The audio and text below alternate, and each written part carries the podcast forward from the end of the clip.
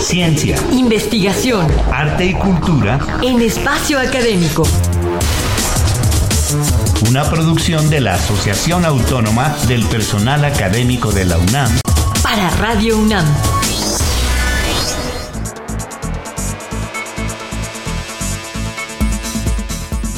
¿Qué tal Ernesto Medina y Sabrina Gómez Madrid? Les damos la bienvenida a una nueva serie de cuatro cápsulas académicas, esta vez sobre el amaranto como aliado en la diabetes mellitus número 2.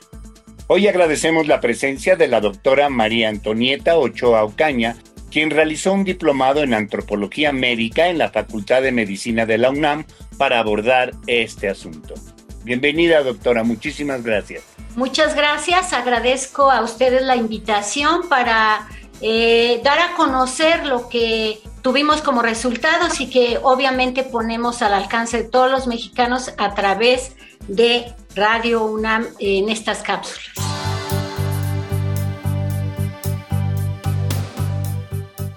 La diabetes mellitus tipo 2 es una enfermedad metabólica crónica y sistémica de origen multifactorial causada por alteración, ya sea en la producción, utilización o la acción de la insulina. En México, la diabetes está considerada por la Secretaría de Salud como el mayor reto sanitario y es un claro ejemplo de la transición epidemiológica que vive el país. Para empezar nuestra conversación, ¿qué es lo que con más frecuencia produce la diabetes mellitus 2, además de causas hereditarias? ¿Y qué eh, la diferencia de otros tipos de diabetes, doctora Ochoa? A través de múltiples estudios se ha demostrado que la diabetes tipo 2 se asocia fuertemente con el sobrepeso y la obesidad.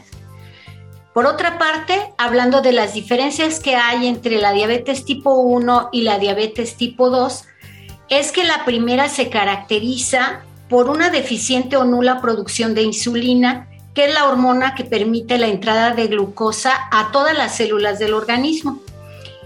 Esta diabetes tipo 1 se presenta durante la infancia o la adolescencia. Eh, cuando hablamos de la diabetes mellitus tipo 2, em, en este caso las personas no sintetizan suficiente insulina o es resistente a la insulina eh, la persona. Se presenta entre los 40 y 50 años, aunque en México hay eh, casos ya eh, importantes de que se presenta en población adulta joven. Doctora, ¿y cómo se manifiesta en las personas? ¿Qué sienten las personas? ¿Y cómo le puede cambiar la vida a alguien que la padece? Ernesto, pues existen tres importantes síntomas, las famosas tres P's. Polidipsia, que es mucha sed, poliuria, que es eh, orinar mucho, y polifagia, que es mucha hambre.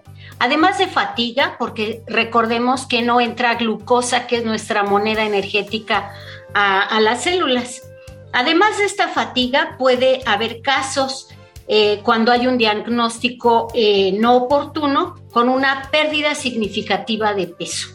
Representa un cambio de 180 grados para el individuo, pues altera por completo la rutina diaria, el estilo de vida donde se deberá tener un estricto tratamiento médico y nutricional a fin de controlar los niveles de glucosa y evitar las complicaciones.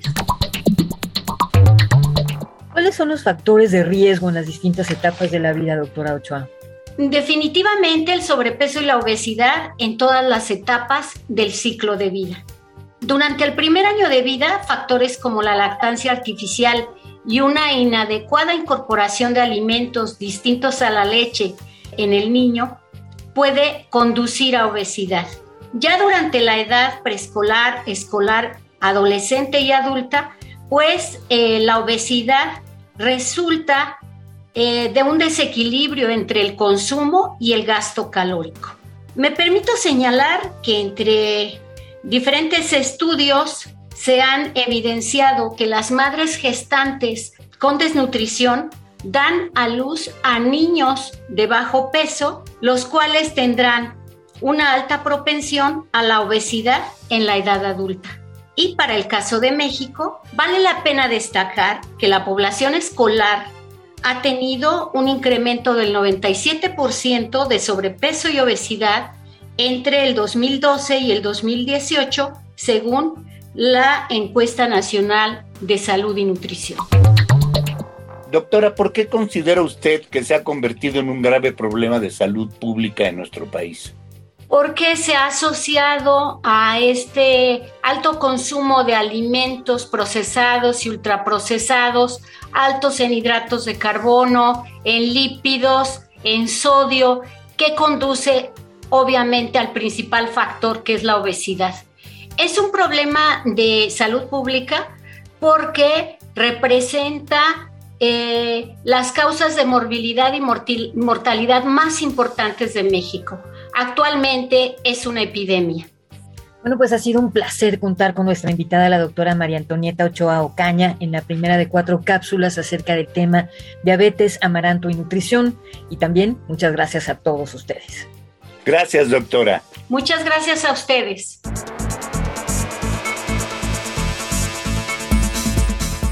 Bien, pues les recordamos que tenemos un correo electrónico, espacio académico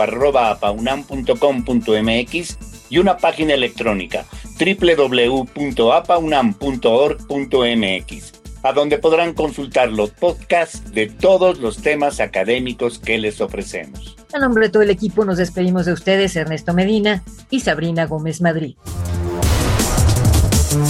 APA UNAM el pluralismo ideológico, esencia de la universidad. Radio UNAM, experiencia sonora.